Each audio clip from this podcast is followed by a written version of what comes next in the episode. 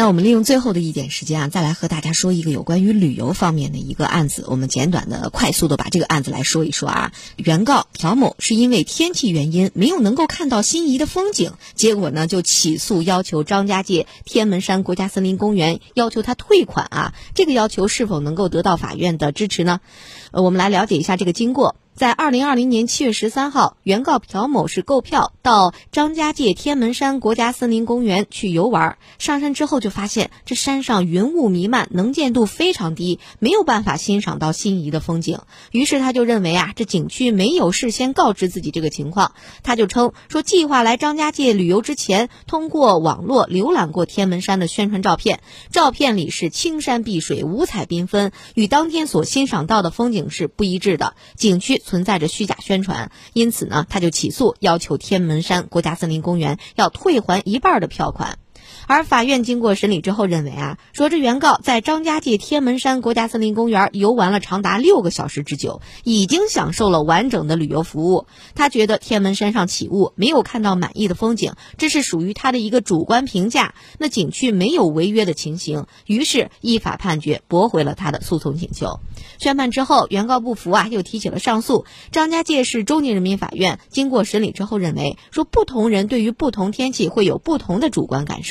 那么上诉人认为，因为雾天导致了自己旅游体验差，这是一种主观的感受，不能够作为认定对方存在着过错，并且应当承担责任的依据。所以呢，二审的时候也是驳回了上诉，维持了原判。我们利用最后的两三分钟的时间啊，听一听张玉柱律师对于这个案子的分析和点评啊。呃，首先说他起诉啊，应该说有他的一定道理，嗯，是吧？但是呢，他这个理由讲的不对。嗯，您觉得什么理由就比这个理由要好一点呢？那个首先说呢，你到景区旅游是个合同关系，这第一句话。对。第二句话，你买票看什么？看看这个风景，风景，对吧？第三句话，景区风景随着气候的变化展展现出不同的风景。第四句话就是说呢，你有选择权。嗯。什么情况下可能出现？你可以看天气预报。嗯。第五句话就是说，如果景区给你做出承诺了，这个合同有具体内容了，啊，做出承诺说，到我张家界。来看什么什么什么日出什么什么风景，嗯，买票时候我能让你看到日出，这这成为合同一个条件了，是吧？不是广告，成为一个合同条件了，嗯，那你来了起大雾，对不起，哥们儿退票，这可以，是吧？但是没有景区，对，做到这种程度了。我刚才就在想，没有任何一个景区可以做到这一点，不敢做这样的一个承诺啊，啊，对吧？嗯，那所以说，人家就是只是说，这个东西摆在这儿了，气候变化。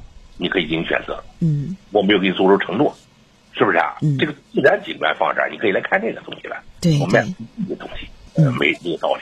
是的，这天气的变化其实是有太多不可预见性和不可抗力啊。像起雾这个东西，纯属于自然现象，并不是人为可以预判、控制和改变的。人们只能说是顺应自然规律，而不可能去改变自然规律。那很多的景区肯定是因为天气的不同，它的季节、时月的不同，自然景观呈现效果肯定是不一样的。那么景区发布在网络上的宣传照片，它必然是选那些拍的角度啊、效果啊呈现的最漂亮的时候的那个照片。所以原告说：“说我因为当天看到的景观和你照片上拍出来的不一样，就觉得你是虚假宣传，这个是肯定不过关的，是吧？”那照片拍出来那那些东西啊，那是个广告。嗯嗯，广告不是合同哈。对，不是合同的一个组成部分。嗯，明白了。